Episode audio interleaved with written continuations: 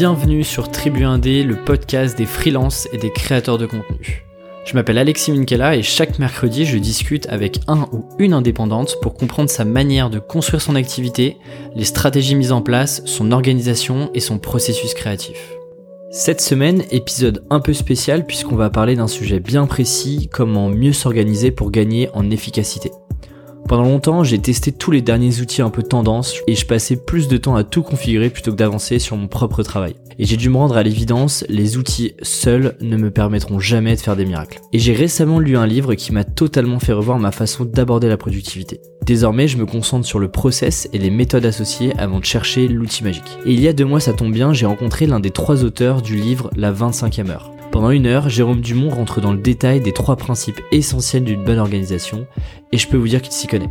Après avoir bossé en agence, il a fondé One More Thing Studio, qui est un studio spécialisé dans la création d'apps mobiles, de développement et du UX design, et il travaille aujourd'hui chez Back Market. Et s'il veut continuer d'avoir des projets sur le côté, il est obligé d'être efficace et organisé, et c'était d'ailleurs le cas avec ce projet de bouquin. Pour vous remettre dans le contexte, la 25e heure, c'est une publication sans l'aide d'aucun éditeur, c'est plus de 30 000 exemplaires vendus à ce jour, 300 start et entrepreneurs interrogés, et un livre qui a été écrit à 70% en un seul week-end à 3. Jérôme, Bao et Guillaume s'appliquent à eux-mêmes toutes les méthodes décrites dans leur livre. Alors avec Jérôme, on s'est donc concentré ensemble sur les trois piliers de la productivité. L'organisation, la concentration et l'accélération. On a essayé d'être le plus concret et précis possible pour tester des choses dès la fin de l'épisode. Et à partir d'une heure 7, on est revenu sur les stratégies de promotion qu'ils ont mis en place pour faire de ce livre le succès qu'on connaît. C'est un épisode très complet qui personnellement m'a beaucoup aidé dans mon quotidien de freelance et dans mes projets personnels. D'ailleurs, n'hésitez pas à m'envoyer un message pour me dire ce que vous pensez du format et des thèmes que vous aimeriez bien que je traite dans de futurs épisodes comme celui-ci. Et comme toujours, si vous souhaitez avoir accès à d'autres ressources pour progresser en freelance, tout se passe dans la newsletter du podcast où je partage mes lectures du moment et les meilleurs contenus trouvés sur internet. Pour vous inscrire, c'est très simple, aleximinkelacom slash podcast, le lien est en description. Sur ce, je vous souhaite une très bonne écoute et bonne productivité. Ah, bonjour Jérôme. Salut Alexis. Bienvenue sur le podcast euh, Tribu 1D. Je l'ai déjà dit en intro, mais donc euh, t'as cofondé One More Thing Studio et puis tu, tu bosses aujourd'hui chez Back Market. Euh, mais ce qui m'intéressait encore plus aujourd'hui de discuter avec toi, c'est la publication de, ton bouquin, La 25e heure. Est-ce que tu peux juste d'abord résumer un peu l'angle le, du, du, livre et qu'est-ce que vous avez voulu raconter avec ce bouquin? Écoute, l'angle du livre, c'était, enfin ce que c'était pas, c'était de dire aux gens soyez plus productifs pour pouvoir travailler plus et faire plus de trucs. Ce qui est souvent ce que les gens imaginent quand on leur dit on va parler de productivité. L'angle du c'est plus de dire comment est-ce que je peux travailler mieux pour travailler moins. En gros, comment est-ce que j'organise mieux mon boulot, comment je suis plus efficace, comment j'automatise des tâches réverbatives euh, et un peu chiantes pour ne passer du temps que là où je suis efficace et potentiellement finir euh, bah, une heure plus tôt par jour. Moi, quand j'ai lu ton livre, et c'est marrant parce que c'est un livre euh, sur lequel je peux revenir assez facilement. L'ordre des chapitres, c'est, c'est, c'est, ça fait un peu comme des petites fiches. Et en lisant la première fois le livre, je me suis dit qu'il y avait pas mal de choses euh, qu'on pouvait aussi appliquer côté freelance, côté indépendant, et que c'était pas que des entrepreneurs, que des start et que ça pouvait même aussi s'appliquer à des salariés euh, qui, euh, qui sont dans leur job. Et même à titre perso, en fait. Exactement. Et parce qu'on a, je trouve qu'on a tous un peu les mêmes problématiques qui sont, on manque souvent de temps, on a besoin d'être plus efficace, et puis du coup, il y a toujours cette notion de comment est-ce que je peux aussi aller plus vite, faire plus vite mon travail pour effectivement me laisser soit plus de temps. Et il y en a d'ailleurs qui préfèrent bosser même plus. Hein. Après, c'est un choix. En fait, c'est ça. L'idée, c'est comment je fais autant de choses que d'habitude, mais en moins de temps. Et du coup, je gagne du temps libre. Euh, la 25e heure, c'est l'heure qu'on te promet de gagner par jour. On peut en gagner même plus. Et cette heure, bah, tu peux l'utiliser ou pour travailler encore plus, et ce qui est un très bon choix, et de dire, bah, donc, je produis plus, je gagne plus d'argent, ou je vais être promu plus vite. Ou alors, tu te dis, bah, cette heure, euh, je, la garde pour moi, pour des projets perso, pour partir en vacances, pour dire, tiens, je vais passer au 4-5e et produire autant en 4 jours et avoir une journée de plus pour moi.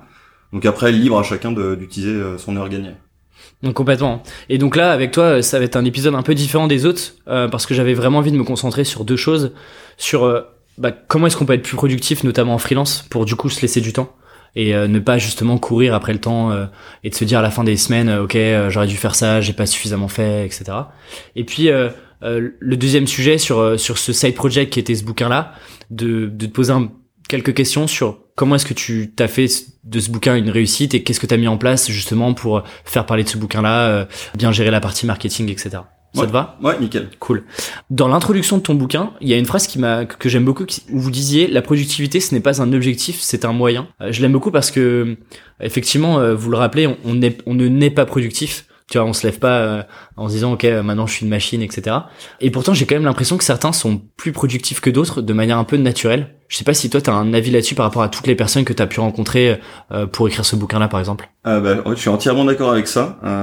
C'est un peu comme tu vois ce que Guillaume dit, c'est c'est comme être parent. On ne naît pas parent, on le devient, et puis on apprend à le devenir. Et puis il y en a, bah, ils sont plus forts que d'autres dès le début, et d'autres il faut les conseiller. Et euh, enfin c'est comme le dessin. Il y a des gens euh, quand j'étais petit, ils dessinaient déjà super bien, et moi si je voulais avoir ce niveau, il fallait juste que je travaille deux fois plus. Donc euh, la productivité c'est un peu pareil.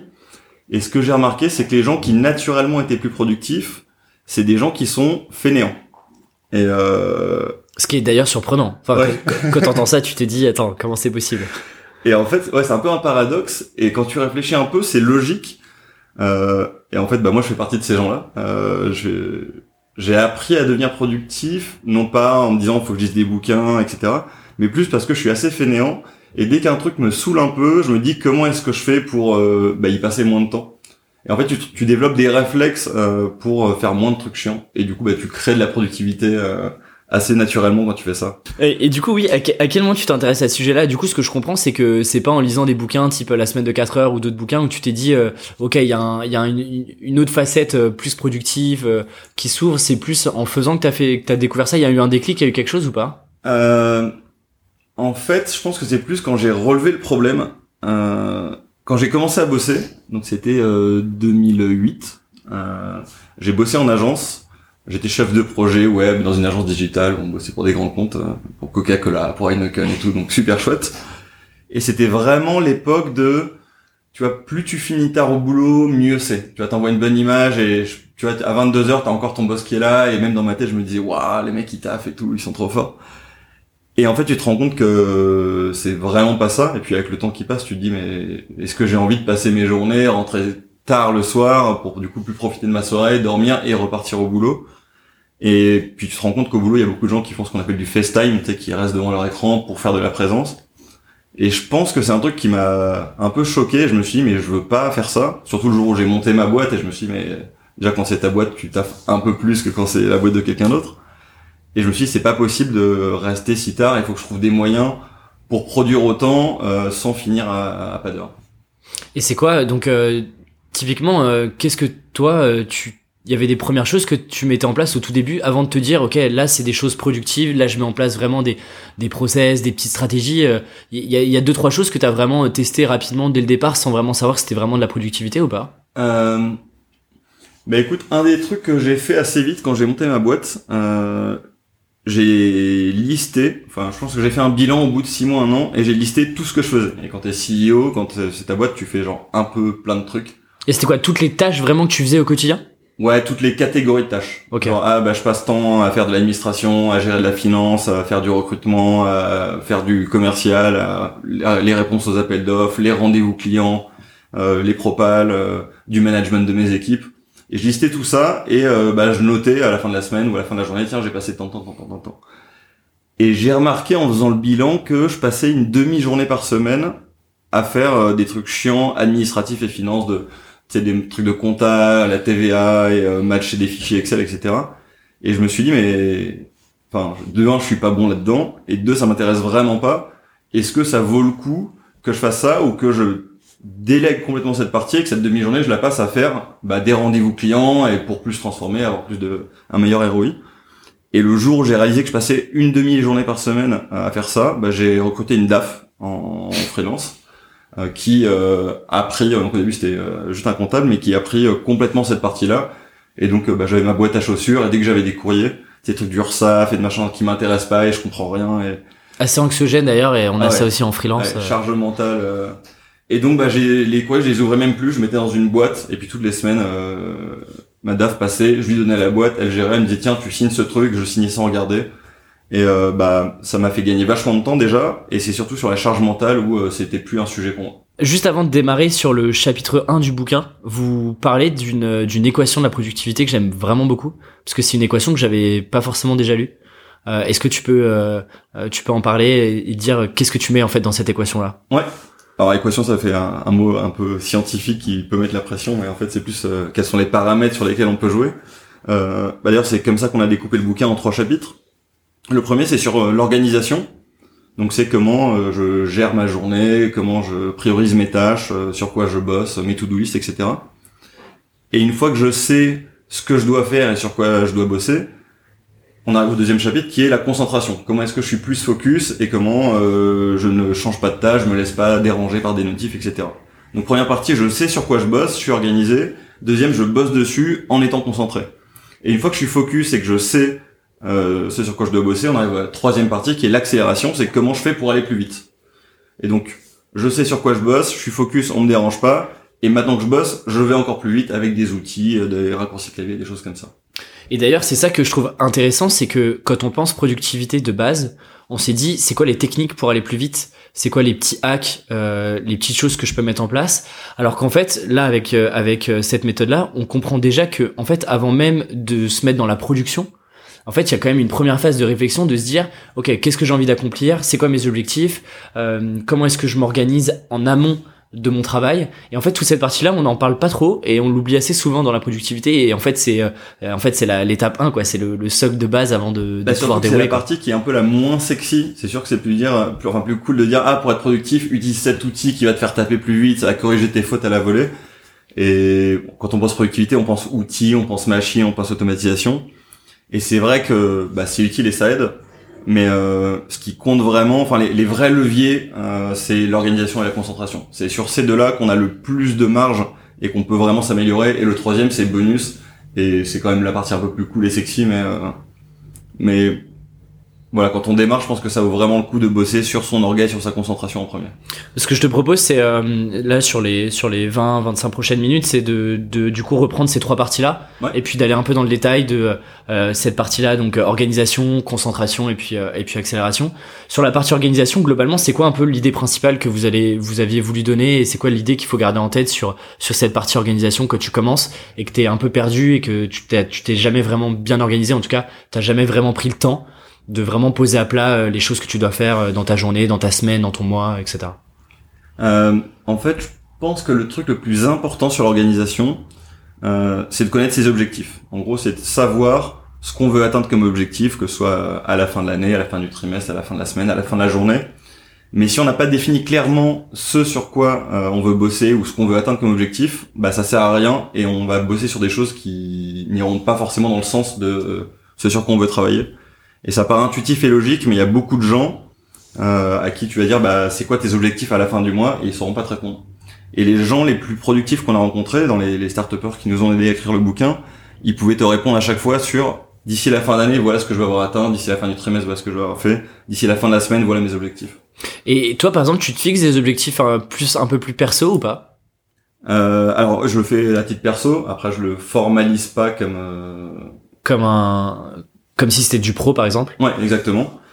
Mais euh, tu vois, sur mes projets perso, de, bah, du bouquin ou d'un festival que j'organise ou de choses comme ça, bah, je sais que d'ici la fin d'année, j'aimerais euh, avoir organisé euh, tant d'apéros et avoir créé l'équipe qui bossera sur le, la prochaine édition du festival. J'ai ça en tête, je sais que fin décembre, je veux connaître les 15-20 personnes qui vont bosser à fond sur la création de l'organe du festival.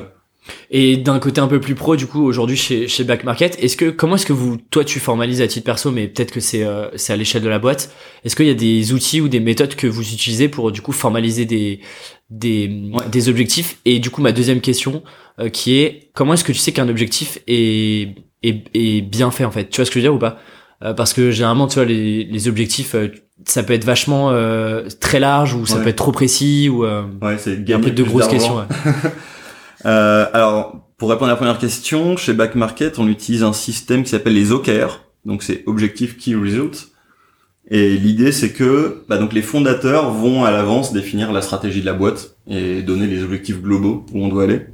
ensuite, chacune des équipes, au commercial, au produit, etc., vont définir elles-mêmes leurs trois objectifs, donc on fonctionne au trimestre, euh, qui restent alignés avec les objectifs de, de la boîte. Donc on, on définit ces objectifs, et ensuite, on va bosser sur ce qu'on appelle les key results. Donc, c'est comment est-ce que je vais mesurer que j'atteins euh, mon objectif.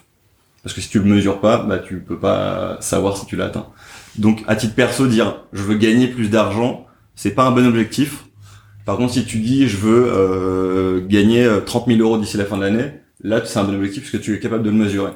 Ouais, par exemple, euh, euh, ça me parle donc les les OKR, c'est je crois que ça a été pas mal popularisé par Google. Ouais, c'est ça. Ouais. Et euh, et enfin moi, à titre perso, pour mon activité de freelance, c'est c'est quelque chose que j'utilise que j'utilisais dans ma, ma précédente boîte et que du coup j'ai euh, tu peux aussi le faire pour toi euh, à titre individuel ah complètement ouais. et, et sur chacun des projets et effectivement c'est euh, t'as un objectif global par exemple je sais pas si on prend par exemple le podcast ça pourrait être je te dis n'importe quoi mais atteindre 100 000 écoutes à la fin du trimestre par exemple ouais. et du coup en gros tes key results doivent valider c'est un peu des étapes pour valider l'objectif global ouais exactement ouais. Et tu peux dire en fait, tu peux aller un peu plus loin et faire des des OKRA, donc OKRA, et les A seront les actions que tu mettras en place pour euh, atteindre tes objectifs que tu mesureras avec tes key results. Et ça peut être, bah, je fais, euh, j'ai mis en place une campagne euh, de de pub sur Facebook ciblée sur des bonnes personnes, ou comme premier key result, j'ai atteint 30 000 abonnés via Facebook, par exemple. Ok, donc ça, ça serait ton key result et en fait ton action, c'est qu'est-ce que tu vas faire pour atteindre ce ouais, key result. Ok, super tu pars toujours de ton objectif, de voilà ce que je veux atteindre. Ensuite, comment je le mesure quand euh, j'aurai fait euh, tant d'audience euh, via tel canal. Et après, les actions que tu vas mettre en place pour y arriver. Et est-ce que tes objectifs doivent toujours être chiffrés ou pas? Est-ce que, enfin, tu vois, par exemple, est-ce que ça doit toujours être un objectif, voilà, chiffré, palpable, mesurable ou pas? En fait, tu dois pouvoir Imagine que c'est une euh, phrase avec une checkbox et que tu puisses, faut, faut être capable de la cocher. Tu vois donc euh, l'exemple de je suis plus connu dans le monde euh, des start ou des freelances, bah c'est dur de le cocher. Tu peux dire bah est-ce que je le suis plus ou pas quoi. Alors que si tu dis tant de personnes connaissent de moi ou ou il y a autant de je sais pas j'ai atteint tant de retweets ou des choses comme ça là quand t'as des mesures que ce soit du donc où tu fais du quanti en disant j'ai fait 37 000 quelque chose ou tu fais du quali et du coup c'est plus du 0 1 euh, j'ai mis en place telle telle chose, bah là tu peux cocher. Mon podcast est enfin live. Objectif fin d'année, mon podcast est live où j'ai fait ma première émission télé. Là, tu peux cocher. Si t'arrives pas à le cocher, c'est que tu l'as mal formulé. Et du coup, lié à ces objectifs-là, tu euh, vous parlez d'une euh, d'un concept qui s'appelle l'illusion de la fréquence de mémoire. Je sais pas si c'est vraiment le et, et, je trouve super intéressant parce que moi, je l'ai vraiment vécu en fait. À partir du moment où j'ai commencé à me mettre des objectifs, il y a ce concept-là donc que tu peux peut-être expliquer que je trouve vraiment vraiment intéressant et très lié à une sorte d'ancrage en fait euh, que que, que tu as avec tes objectifs. Bah ouais c'est ça. En fait l'avantage de connaître ses objectifs, bah de, de un ça permet de savoir où on doit aller et de se rendre compte de quand je bosse sur un truc est-ce que c'est en accord avec mes objectifs ou pas. Mais le deuxième avantage auquel on pense moins c'est que c'est le phénomène de l'illusion de la fréquence qui dit que quand on a quelque chose en tête, on va repérer plus facilement tout ce qui est lié à ça, toutes les opportunités qui en sont liées. Et ça marche même sur des trucs un peu bêtes de, je sais pas, si t'as une pote qui est enceinte et qui parle de son bébé, bah tu vas commencer à avoir plein de poussettes partout dans la rue, tu vas avoir plus d'affiches de pub qui parlent de ça.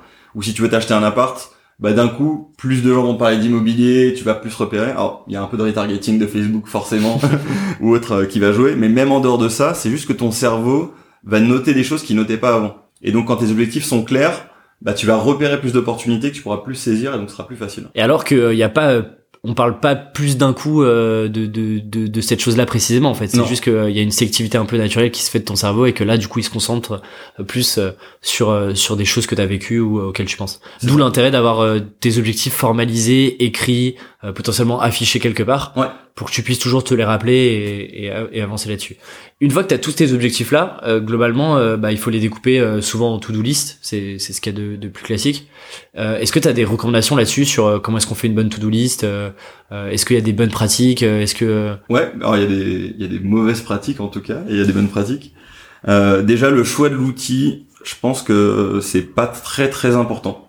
En gros, que tu utilises Wunderlist, Google Keep, une feuille à 4, tout marche. Bon après les feuilles papier, c'est pas génial niveau si tu la perds par exemple, ou quand tu la laisses au bureau et que chez toi t'en as besoin. moi je sais que mes to-do list pro, quand c'est à l'échelle de la journée, je les garde en post-it physique et je les laisse devant moi comme ça elles sont visibles sous mes yeux mais quand je rentre chez moi c'est plus un sujet j'ai pas de nuages noirs et ça m'occupe pas l'esprit c'est à dire que quand t'arrives euh, au boulot en gros tu te notes euh, une tâche par post-it et tu mets ça sur ton bureau quoi. Ouais c'est les choses que je dois faire dans la journée. Euh, et puis il y a des post-it qui restent plus qu'un jour devant moi mais du coup je le sais je le vois. Quand je vois la poussière dessus c'est un problème.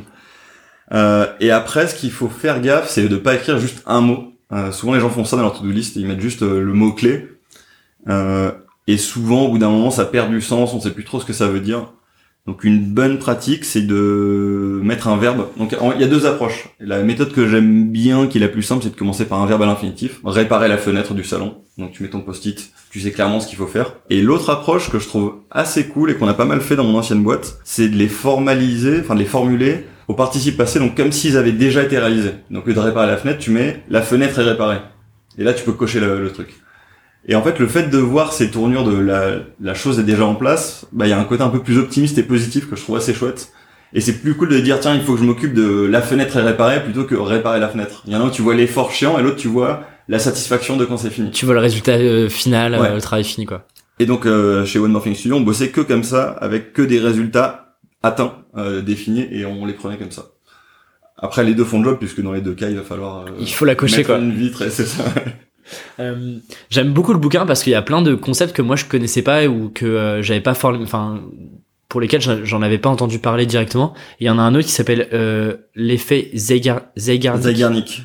Que je trouve aussi intéressant. Est-ce que tu peux peut-être rappeler un peu qu'est-ce qu'il y a derrière ce, ce, fameux, ce fameux effet? Alors, en fait, Bijma Zeigarnik, c'est une psychologue russe du début du 20e, 1920, je crois. Et pour l'histoire, elle était euh, dans une euh, dans un café à Vienne en train de commander son café puis elle a remarqué que les serveurs qui servaient euh, tous les gens à table ils prenaient aucune note. Moi quand je suis dans un bar ou un resto je vois les serveurs qui prennent aucune note et qui servent les plats à la bonne personne genre je suis impressionné. ah ouais, c'est alors par contre ceux qui le font et qui se plantent ça m'agace.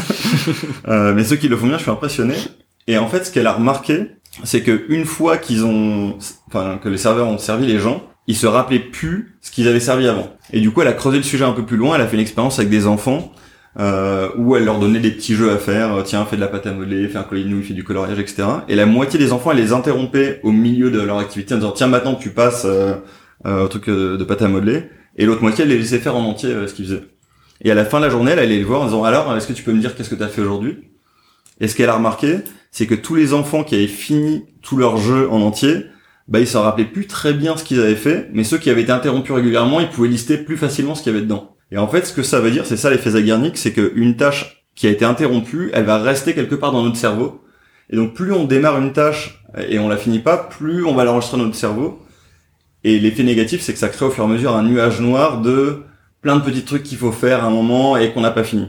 Tu vois le cliché de le dimanche, t'es dans ton lit et t'es là, ah merde, t'as le mail à la DAF et tout, j'avais commencé à le faire, j'avais pas envoyé. C'est exactement ça. Ça me rappelle quelques trucs, ouais. Ouais. Et du coup, pour euh, bah, quand on a conscience de l'effet Zeigarnik, la, la solution qui marche très bien, c'est justement la to-do list. C'est dès que t'as une idée en tête, que t'as eu sous la douche, auquel t'as pensé, ou ah il faut que j'aille voir ça aussi, ah putain faut que j'appelle ma grand-mère, etc. Tous ces trucs-là, tu les notes sur une feuille A4. Moi j'utilise Google Keep. Dès que j'ai une idée, je le mets. Et le fait de le mettre, c'est comme si tu utilises euh, un disque dur externe et que tu déchargeais ton cerveau euh, en mettant plein de choses dessus à l'extérieur.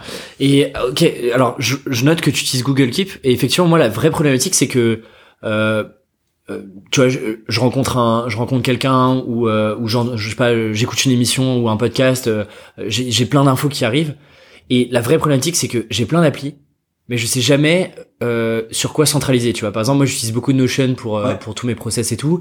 Mais je me dis ok mais ouvrir Notion sur mon, euh, mon, mon téléphone le temps que le truc s'ouvre que je trouve la bonne euh, en fait j'ai jamais de ou alors je fais une note sur mon téléphone mais du coup je sais pas quand est-ce que je vais la retrouver etc du coup toi si je comprends bien et dis-moi si je me trompe mais tout arrive sur Google Keep et après tu te comment enfin ensuite tu retries euh, tu redisperses l'information? C'est exactement ça. En gros j'ai trouvé que euh, Google Keep ou sur mon ordi j'ai un onglet ouvert ou sur mon téléphone c'est le plus rapide quand euh, là si tu me parles d'un bouquin que je dois lire ou tu tu me conseilles un restaurant bien j'ouvre mon Google Keep. J'ai déjà mes catégories mais si je suis un peu pressé je le mets en vrac.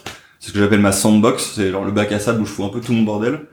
Et une fois par semaine ou autre bah je vais aller dedans et je vais réorganiser, ranger et le mettre dans ma vraie to-do list du boulot quand c'est lié au boulot, etc. Ok, trop bien. J'ai jamais encore utilisé Google Keep. Je pense que je bah, En prise de notes très rapide, ça fait le job, mais tout comme euh, tu pourras avoir Evernote ou, ou, un truc comme ça.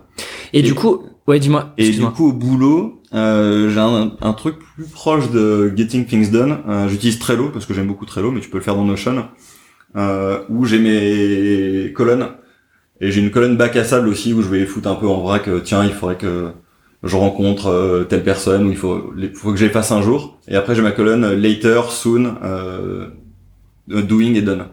Et donc ça, par contre, c'est ton, c'est, c'est ton outil principal pour après gérer tes to-do et euh, Ouais. par rapport à tes objectifs. Moi, je fais tout dans Trello. Ok, intéressant. Mais vu que euh, dans Notion, tu peux aussi avoir tes colonnes avec tes checkbox, etc. Bah j'avoue que du coup, ouais, moi j'utilise plus Notion parce que ça me permet plus de choses, ça m'évite de multiplier les outils. Ouais. Avant, j'utilisais Trello, mais euh, mais c'est vrai que du coup, fait, Trello fait qu'une seule chose et je trouve que Notion commence à prendre pas mal de fonctionnalités de Trello. Ouais. Euh, mais on euh, utilise euh, Notion chez Back Market pour bah, tout le tout le contenu et tout le, tout le savoir en fait. C'est vraiment bien. Et, et du coup, euh, cet effet-là euh, dont on parlait tout à l'heure, c'est du coup très lié aussi au, multitasking, tu vois. Euh, j'ai envie qu'on brise un peu un mythe sur. euh, et là, j'ai en face de, de moi quelqu'un qui s'y connaît un petit peu. Est-ce que c'est une bonne chose de faire du multitâche ou pas? C'est une euh, fausse bonne idée le, le multitâche. Bah imagine que je te demande de dessiner un tu vois un cercle en pointillé, tu vois, Ouais. avec- il y a que des petits tirets et avec un trait rouge, un bleu, un rouge, un bleu, un rouge, un bleu et je te mets deux crayons de couleur. Si tu prends ton bleu, tu fais un petit trait bleu, tu le poses, tu prends le rouge, tu fais le trait rouge, tu le poses, tu prends le bleu. Le temps de faire ce cercle, il va se passer du temps. Si tu prends que ton bleu et tu fais tous les traits bleus et après tu prends rouge, tu fais tous les rouges, tu iras deux fois plus vite. Et en fait, c'est un peu ça, c'est le quand tu fais du context switching ou du multitask, euh, on a l'impression d'être plus efficace parce qu'on se dit on fait plein de trucs en même temps. Mais en vrai, le temps euh, de changer, de se remettre dans le bain, etc., il est, euh, enfin, c'est une, c'est une énorme perte de temps. Comment, Mais comment t'expliques que euh, Enfin, j'ai l'impression que tout le monde fait tout le monde fait du multitâche. Euh, euh, t'as t'as une t'as une notification qui pop sur ton mail. euh, Enfin, je sais pas. J'ai l'impression que c'est un, c'est un truc que tout le monde fait aujourd'hui. Ouais. Et du Euh, coup, tout le monde n'est pas productif. Et ouais, et tout le monde pense qu'en fait euh, c'est comme ça que t'avances super vite quoi. Et, euh, et moi quand je le dis, euh, et, et pareil, les gens parfois en ont conscience que c'est pas bien, mais ne peuvent pas s'empêcher de faire du multitâche. Je sais pas, est-ce que toi il y a comment t'expliques ça et comment est-ce que t'arrives du coup à cloisonner tes tâches euh, dans la dans la dans la journée Alors euh, peut-être que tu vas me parler de timeboxing, mais euh, il y a, il y a peut-être d'autres d'autres choses euh, autour de ça. Euh, bah, en fait, par exemple, sur le multitâche, je pense qu'il faut pas euh, ne pas en faire du tout parce que ça n'a pas de sens. Mais à un moment où ça a vraiment du sens, c'est euh, quand tu as, tu fais ce qu'on appelle des tâches passives. Euh, est-ce que tu peux expliquer ce qu'est une tâche active versus Ouais. une tâche passive du coup? Euh, bah, une tâche active, bah, attends, je te fais une analogie assez simple euh, qui toucherait tout le monde. La bouffe, bouffe, ça marche bien. Euh, tu dois faire cuire, euh, tu veux faire des pâtes à la carbo. Euh, tu fais bouillir de l'eau, c'est une tâche passive parce que pendant qu'elle bout, pendant que la tâche se réalise, tu peux faire autre chose. Alors que tu veux couper euh, tes lardons, c'est une tâche active parce que pendant que tu les coupes, tu peux rien faire d'autre. Donc si tu veux être productif, tu peux lancer l'eau et tu vas switcher de task et commencer à couper ton lardon et quand l'eau boira, tu pourras lancer les, les pattes dedans. Et dans un contexte plus pro, tu dois faire une propale euh, pour un client et dedans tu veux y intégrer des assets visuels. Mais les assets c'est pas toi qui les fais, c'est ton designer. Bah si tu bosses sur ta propale et à 17h t'as fini et ensuite tu demandes à ton designer de te faire tes maquettes, bah pendant encore 3 heures tu vas pouvoir rien faire et tu vas être en attente.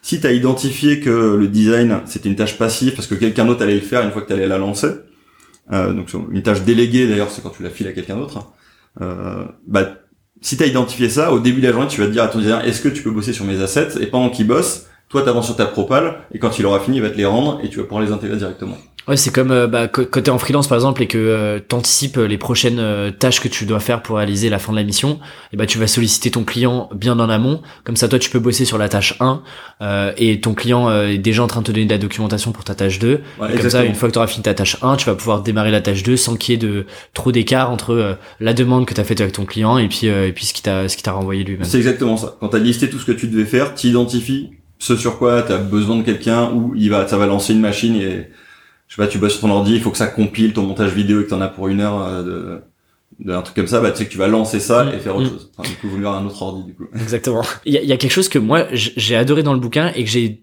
tout de suite mis en place. Euh, je, le, je le faisais mais de manière moins régulière avant et depuis que j'ai lu le bouquin vraiment c'est quelque chose que je fais de manière automatique. C'est euh, euh, la règle des trois tâches. Ouais. C'est l'idée de de se créer des euh, des cases de temps dans son agenda et de les écrire dans son agenda. Euh, Le- le- la règle des trois tâches, c'est, je crois que c'est, enfin, je suis sûr, c'est le conseil qu'on a le plus reçu de, des start qu'on a interviewés. Euh, donc je pense que c'est une bonne méthode. Et donc c'est en effet le fait de se dire euh, le soir pour le lendemain ou le matin, c'est de se dire quelles sont les trois tâches les plus importantes ou celles que si je les accomplis, euh, j'ai fait mon job. Et ce qu'on appelle les big rock. Et l'idée, c'est de se dire qu'une tâche importante, c'est pas forcément une tâche longue. hein. Ça peut être, j'ai donné un feedback négatif à un de mes employés, ou j'ai envoyé mon courrier à l'URSSAF. C'est pas une grosse tâche, mais c'est une importante. Et si j'ai fait ça, je me sens bien et c'est cool. Et une fois que tu les as identifiées, euh, bah tu vas les planifier dans ta journée. Donc time boxer, ça veut dire que tu tu vas allouer un moment dans ton agenda pour ça. Donc premièrement, euh, en fait, tu vois souvent les gens ils utilisent leur to do pour organiser euh, leurs tâches de la journée. Alors que gérer ton temps, finalement, c'est une notion de temps. Donc le bon outil pour ça, c'est ton agenda, puisque ton agenda il sert à gérer ton temps. Et finalement, moi, mon vrai outil to do, c'est mon agenda. Donc toutes les choses importantes que je dois faire, euh, rédiger les specs de ceci ou euh, faire mes one one etc. Bah tout est dans mon agenda. Mon agenda est rempli de tâches où j'ai estimé le temps qu'il fallait dedans et je sais que j'ai un temps alloué pour ça. Et donc quand tu as identifié les trois tâches importantes de ta journée ou si c'est deux tâches, c'est deux tâches, et bah tu vas les caler dans ton agenda donc tu es sûr que tu as un moment alloué pour bosser dessus. Et le reste du temps, tu vas pouvoir euh, gérer les autres petits trucs à droite à gauche. Et si tu les as pas finis, c'est pas grave. Et d'ailleurs, il y a une. euh, Comment est-ce que tu sais qu'une tâche est vraiment importante? Parce que généralement, euh, les tâches qui sont importantes sont pas forcément les tâches les plus fun qu'on a vraiment envie de faire. c'est souvent le cas d'ailleurs. Ouais. C'est souvent lié. Sans rentrer trop dans des dans des détails trop complexes, mais euh, est-ce que tu tu tu scores, t'évalues tes tâches? Est-ce qu'il y a Comment est-ce que tu te dis, ok, cette tâche-là, elle est vraiment importante, ou cette tâche-là, elle est un peu moins importante, et donc euh, force-toi à faire cette tâche-là qui est moins fun, mais qui va faire avancer ton business versus une tâche euh, un peu plus, euh, un peu, un peu moins, un peu plus sympa, quoi. Bah c'est pile poil le moment où il faut essayer d'être très objectif et retirer la casquette fun que t'as dans la tête, parce que bah, sinon tu triches un peu. Et ça c'est très dur parce que souvent on se lance toujours vers le truc dans notre zone de confort. Là, tu vois le truc dont on a l'habitude, on connaît, etc. Versus euh, le truc plus chiant. Où t'es presque en automatique, et puis euh, Ouais. tu déroules la, la tâche, quoi. Et c'est comme ça qu'on procrastine souvent les trucs euh, chiants. Euh, bah en vrai, c'est de se dire si je le fais pas, est-ce que c'est la merde? Tu vois, enfin, rédiger une propale commerciale, ce que je faisais dans, dans mon ancien taf, c'est le truc le plus chiant. Mais je me disais, bah en vrai, si je le fais pas, je signe pas et on n'a pas de thunes et donc c'est pas bien. mais c'était vraiment le truc relou. Et en fait, bah j'ai identifié ça comme une tâche importante. Donc dans mon agenda. Et après une bonne technique d'ailleurs quand t'as identifié euh, tes deux trois tâches importantes, il y en a toujours une qui est vraiment pas cool. Euh, c'est de la faire en premier. Puis il y a Mark Twain qui disait euh, Eat the frog. Donc en gros il dit si tu manges un crapaud vivant le matin, ce qui n'est pas forcément une bonne idée, mais si tu fais ça, tout ce que tu feras après dans la journée, ça aura l'air ok. Et donc là c'est un peu pareil, si t'as une tâche un peu nulle, tu vas vouloir la repousser à la fin de la journée et très vite euh, t'auras de bonnes excuses et tu vas te laisser interrompre facilement. Tu vois quand tu bosses sur une propale et quelqu'un rentre en disant ah j'ai besoin de toi, tu fais tu fais genre ah non c'est relou je suis en train de bosser mais en fait au fond de toi t'es un peu content tu vois cool Ça te sauve de, de ce que t'es en train de faire. exactement ouais. donc euh, non c'est une bonne enfin voilà faut faut Comment accepter que c'est relou et le faire en début de journée et le reste ça passe beaucoup mieux Mais d'ailleurs, tu parles de procrastination. Euh, je trouve que c'est un, un gros sujet et c'est vraiment ce qui revient euh, quand, les, quand je discute avec d'autres freelances. C'est, euh, bah, en fait, on travaille souvent seul. Alors, sauf quand t'es chez le client. Mais globalement, t'es quand même seul. Personne est derrière toi à te dire, euh, ok, là, il faut que tu ailles. Et donc, euh, c'est juste ta propre motivation. Ouais. Moi, typiquement, c'est un de mes gros, euh, c'est peut-être un de mes plus gros ennemis. Euh, J'aime beaucoup le, euh, tu dois sûrement connaître Tim Urban avec son blog Ouais, Wait But Why, qui, en, qui en a fait une série dédiée sur la procrastination et le petit singe. avec le petit singe ouais vraiment bien ouais. Euh, Est-ce que toi, tu as des techniques euh, pour un peu combattre cette procrastination-là euh, Alors c'est, je pense que c'est un mal, t'es pas le seul à vivre, hein. tout le monde, euh, et euh, moi aussi, et tout le monde, tout le monde là. Je pense qu'il faut déjà l'accepter et que c'est pas si grave que ça. Euh, je pense qu'une bonne technique pour ça, c'est d'identifier les causes de la procrastination. Et on en parle un peu dans le bouquin d'ailleurs. Il y a trois raisons en général pour lesquelles on procrastine. La première, c'est parce qu'on va bosser sur un truc chiant. La deuxième, c'est qu'on on doit bosser sur un truc qui est tellement gros et on sait pas trop où aller que euh, on sait pas trop par quel angle attaquer le truc. Ça te paraît on tellement énorme, Ouais, que- c'est trop gros et Mhm. du coup on repousse. Je le ferai plus tard. Faut que je vois comment faire. Et euh, et le troisième, euh, c'est trop gros et euh, et Et je crois que c'est ouais, un truc qui est déplaisant quoi. C'est tu stresses de le faire. Tu vois, faut faut licencier quelqu'un. euh, bah ouais, on va le, on va le décaler, on va le décaler. Et une fois que tu as identifié la raison, la vraie raison pour laquelle tu bosses pas sur le truc, bah il y a des méthodes, il y a des petits remèdes là-dessus. Euh, en gros, si la tâche elle est vraiment grosse et tu sais pas par quel bout attaquer, bah tu la découpes en sous-tâches. On appelle ça la technique de l'échelle et tu mets des petites tâches un peu plus simples. Et du coup, attaquer la première, c'est beaucoup plus facile. Et une fois que t'as mis le pied dedans, bah tout est un peu plus facile. C'est typiquement ce que vous avez fait pour le bouquin. Ouais. Où la tâche finale, c'est euh, le bouquin est, est, est, est publié. Ouais, tu vois, tu Euh, le formules bien là. tu euh, le formules par en participe passé. C'est vrai, exactement. le Voilà, l'exercice rentre. et effectivement, vous l'avez découpé en plein plein de tâches. euh, Ouais, et... c'est ça. Et la première, euh, ça va être euh, définir le plan, euh, se répartir les trucs entre nous. Et en fait, définir le plan, bah, c'est plus accessible. Et donc euh, là, on peut dire, bah tiens, on se réunit, on va définir le plan ensemble. là. Et, et voilà. Et quand t'as une tâche qui, enfin, que t'appréhendes et qui est vraiment pas chouette, tu vois, les- genre euh, bah, l'exemple de, Faire une propale. faut que je fasse une propale, faut que faut que je dé, ouais, je débute le mon bouquin, faut que je fasse un feedback négatif à quelqu'un. Et bah en fait, ton, tu vas comprendre que ton niveau de stress, il va avancer jusqu'à ce que la tâche démarre. Et c'est vrai qu'on va la repousser. Ce qui se passe, c'est qu'à la fin, on va toujours le faire. Mais plus t'attends, bah, plus t'auras été stressé pendant longtemps. Et au moment où tu vas démarrer le premier pourcent de ta tâche, le stress va descendre complètement. Euh, tu vois, tu dois appeler quelqu'un pour euh, un feedback négatif ou tu dois prendre rendez-vous pour licencier quelqu'un, un truc euh, horrible. Bah, au lieu de procrastiner, tu vas commencer à taper les, ton mail en disant euh, Salut Alexis, euh, est-ce que t'es dispo dans l'après-midi? Et une fois que t'as commencé à faire ça, ça va mieux. Comme pour le ta propale, il faut commencer à la faire. Bah, tu crées ton doc et tu commences à le faire. Et une fois que tu l'as fait, le stress descend et ça va un peu mieux. Et il y a une technique euh, dont vous parlez euh, qui euh, sur la deadline, de se fixer en fait des deadlines et de prendre des engagements. Euh, parce que tu sais que bah, t'as pris un engagement et, et quoi qu'il arrive, il va falloir que tu sortes quelque chose pour cette deadline là. C'est pas mal aussi de la communiquer. euh, Exactement. Oui, bien sûr. Alors quand t'es euh, en, dans une équipe, euh, c'est plus facile. Quand t'es en freelance, c'est pas mal aussi de, ou même avec des potes, de se partager ou de dire, bah je m'engage à. Tu il y a, y a un de mes potes qui voulait se mettre à la guitare et ça faisait euh, trois semaines qu'il dit non, il faut que, je, le fasse. Et du coup, on, on l'a, fait un moment, on a arrêté. Mais on s'envoyait des mails régulièrement parce qu'on était trois euh, avec chacun. Euh, moi, je voulais me me mettre à un autre truc, et, enfin, je devais me remettre au yoga, etc. Et du coup, on se relançait tous les lundis sur alors t'en es où là-dessus? Et vu qu'on on se le disait entre nous, bah ça avait un peu la pression. Et t'as pas envie de pour la huitième fois dire ah bah non. Et du coup, ça te pousse à le faire. Et c'est très en lien avec, euh, je connais pareil d'autres freelances qui font ça. Euh, moi, j'ai commencé à le faire avec euh, le système de partenaire de responsabilité. Ouais, c'est exactement ça. Où en fait, euh, tu, tu, alors généralement c'est bien, euh, ça marche bien, ouais, à deux ou trois maximum. Où vous avez euh, chacun des objectifs ou des choses que vous voulez accomplir. Et, euh, et en fait, euh, vous faites, bah, tu vois, un call ou un, un petit texto toutes les semaines en disant, voilà, euh, j'ai fait ce que j'avais dit de faire et donc euh, c'est cool.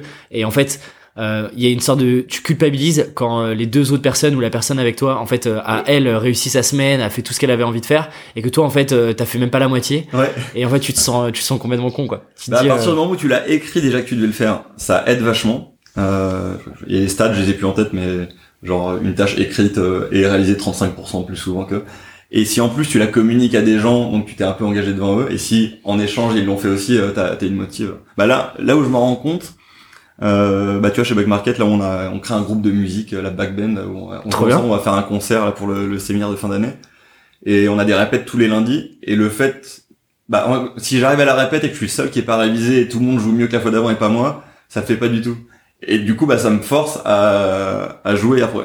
Enfin, je sais que je progresse beaucoup plus vite à la guitare quand j'ai un objectif de concert avec des gens et des répètes parce que ça me force où je me dis bah tout le monde le fait, faut que je le fasse aussi sinon ça le fait pas. Et la transition parfaite sur, euh, bah, pour faire les choses, il faut se concentrer.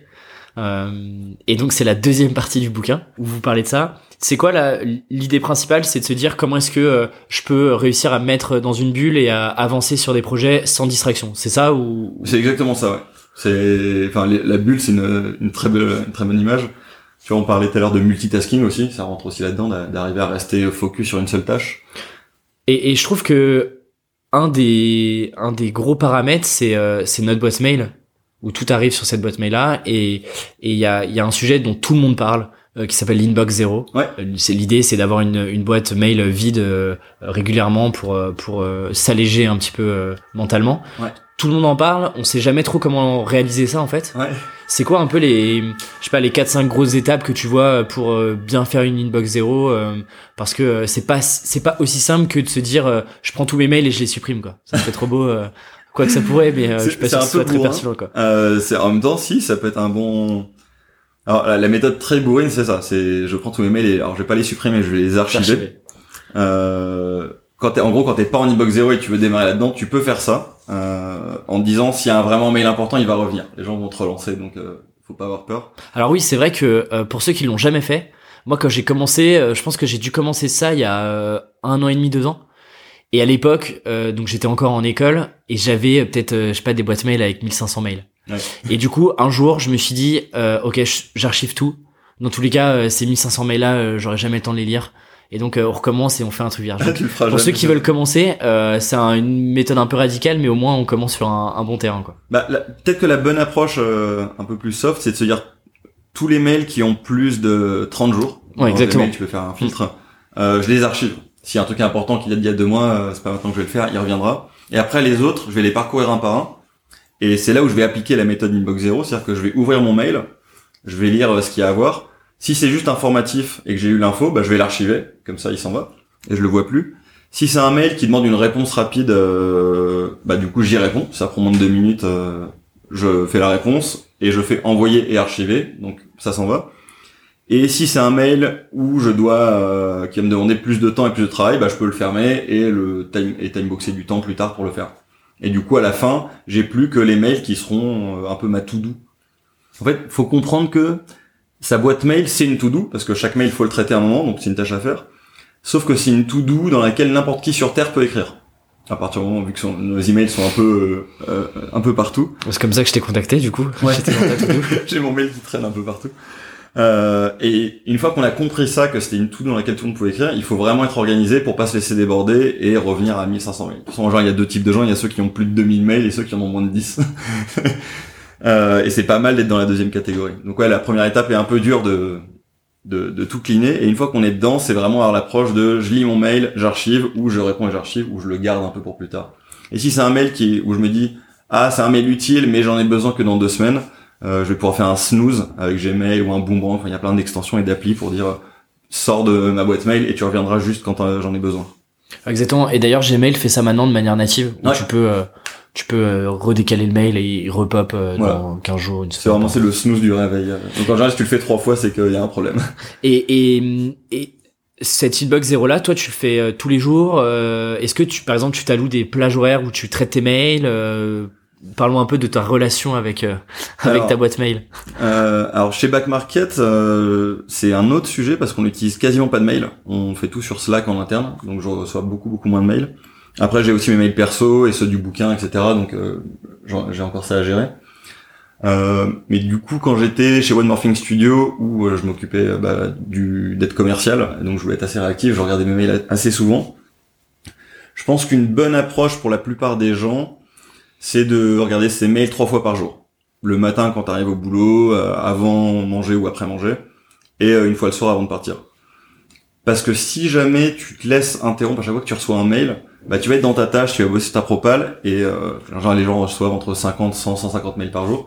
Donc si tu te laisses interrompre à chaque mail qui arrive, tu vas être coupé, tu vas lire ton mail, tu vas pas pouvoir y répondre, tu vas te charger ça dans ton esprit, euh, effet Zeigarnik, et tu vas revenir sur ta tâche. Si tu les fais trois fois par jour, euh, bah tu vas te faire un batch d'emails. Tu vois l'analogie que j'aime bien, c'est de dire tes mails c'est un peu comme des chaussettes, enfin comme des chaussettes sales. Euh, tu vas pas laver tes chaussettes à chaque fois que t'en as mis une fois, enfin tous les jours tu vas laver tes deux chaussettes. Tu vas attendre d'en avoir plein et tu vas lancer une machine et les laver toutes d'un coup. Et tes mails c'est un peu la même chose. Donc l'idée c'est euh, je les regarde pas, je suis sur mes tâches, je suis focus et à un moment j'ouvre ma boîte mail et là je parcours tout, je fais l'inbox zéro, je trie, euh, j'archive, etc. Oui, parce que ce qui, est important, c'est de se dire sur ces trois fois par jour, c'est pas juste je, je, je regarde euh, les deux trois mails, euh, je sélectionne ceux que j'ai envie de lire et puis je, je, reste- je laisse les autres. C'est vraiment de te dire trois fois par jour, en gros, tu vas vraiment reparcourir tes mails et tu vas prendre des décisions sur chacun des mails que tu viens de recevoir. C'est ça, tu traites tout, quitte à mettre dans ton agenda de, en fonction du nombre de mails que tu reçois, tu vas louer une demi-heure ou une heure euh, dans la journée ou par, par moment, et te dire bah de 11h30 à midi, c'est euh, je dépile mes mails. Et les dépiler, c'est regarder combien j'en ai, les parcourir un par un, et à la fin, euh, quand il est midi ou midi et quart, euh, je les ai tous vus et j'ai pris une décision sur chacun, sur j'ai archivé ou pas. Un autre, un autre truc rapide que tu peux mettre dans tes mails aussi, c'est, bah tu vois l'exemple de mails que tu lis et que tu archives, c'est les newsletters. Donc il y en a que tu lis vraiment et c'est super, et il y en a plein où tu vas les ouvrir et tu vas les archiver. Et en fait, si trois fois de suite tu archives un, mail que tu lis pas, ça vaut le coup de se désabonner. Euh, après, tu as des outils comme Unroll.me, Clearfox qui permettent de se désabonner d'un coup de toutes les newsletters. Mais il y a un nouveau hack qu'on a trouvé assez chouette. C'est un filtre Gmail où tu dis partout il y a le mot euh, unsubscribe, bah tu me les affiches pas, tu les archives. Et du coup, en faisant ça, tu reçois plus aucune newsletter. Alors c'est un peu bourrant pour ceux qui ne ne veulent plus en avoir. Moi, je le fais pas parce que il y a des newsletters que je suis et que j'adore, mais je ne reçois plus de newsletters euh, que je ne lis pas. Et euh, est-ce que tu tu tu tu t'es créé ou pas? Parce que je sais que euh, pour le coup Gmail c'est assez performant et tu peux aller assez loin dans le détail. Est-ce que tu t'es créé par exemple des des, des dossiers directement où en fait les mails arrivent même pas sur ta boîte principale mais arrivent dans des dossiers? Typiquement je pense à des newsletters. moi par exemple j'ai je sais pas je dois avoir vraiment des newsletters que je suis régulièrement toutes les semaines que, que je lis il doit y en avoir moins de 10 mais quand même il y a quand même euh, 10 ou 12 10 ou 15 mails qui arrivent chaque semaine euh, et c'est généralement des newsletters un peu longues. Et tu retournes dans ces dossiers de temps en temps pour les lire ou pas? Bah du coup moi elles arrivent euh, généralement elles arrivent dans ma boîte principale parce que c'est vraiment des choses que j'ai envie de lire. Mais et j'ai peur de si je les mets dans des dossiers où euh, euh, tu vois je les ai sortis de mes onglets promotion et autres euh, parce que là par contre c'est vraiment la, la poubelle que je regarde jamais. Ouais. mais du coup je sais pas si est-ce que toi par exemple tu t'es créé des un peu des, des, des tunnels de dossiers ou euh, que tu vas rechecker ou pas du tout? Non, j'ai aucun dossier. Euh, je pense que l'approche euh, ranger ses mails dans des dossiers, elle, euh, elle marche moins bien maintenant que. Alors ça fait un peu promo euh, Gmail, hein, mais euh, Gmail c'est Google et Google c'est le meilleur moteur de recherche du monde. Et du coup, je pense que la logique dossier a plus de sens. Si je cherche un mail, je vais utiliser la barre de recherche et puis il y a des filtres. Tu, tu peux taper from de points à la personne ou file type si jamais tu cherches un truc avec un fichier ou la taille de l'email, etc. Et en gros, quand j'ai besoin de, quand j'ai besoin de trouver un mail, je vais taper les mots-clés et le faire revenir facilement. Donc j'utilise pas du tout les dossiers. Euh, je le faisais un tout petit peu au début et je me rendais compte que j'allais jamais dedans. Un peu comme, euh, je sais pas si tu utilises tes, des favoris ou euh, sur ton ordi, mais je sais que, ou euh, comment ça s'appelle les, les applis où tu, euh, comme Pocket. Pocket ouais Et en fait, j'ai admis un truc, c'est que quand je mettais un truc dans Pocket, ça voulait dire que j'allais jamais le lire. Et un peu comme les favoris, genre, je- ah, il y a un article médium, ah, il est cool, je le mets en favori ou Pocket, je le lirai plus tard. En fait, il y a tellement de flux et de trucs géniaux qui arrivent que, bah, j'ai accepté que quand je le mettais là, ça voulait dire que je le lirais jamais, donc finalement, je le fais plus. Attends, et du coup, euh, quand t'as des sessions où tu, euh, je sais pas, il y a des mails, enfin des, des bons articles qui arrivent, tu, tu goûtes, tu les lis directement? Euh, alors, bah, ils, en fait, ils arrivent pas pendant que je bosse parce que euh, j'ai des moments alloués à ça. Mais j'ai des moments alloués à ma veille, justement. Et du coup, j'aurai mes onglets pré-ouverts. En gros, il y a un article que je trouve chouette qu'on me partage sur Slack. Je clique, ça m'ouvre un onglet et c'est pour plus tard. Moment Dans ma journée, je vais passer une demi-heure ou une heure à lire tous ces articles et quand je les lu, je ferme l'onglet.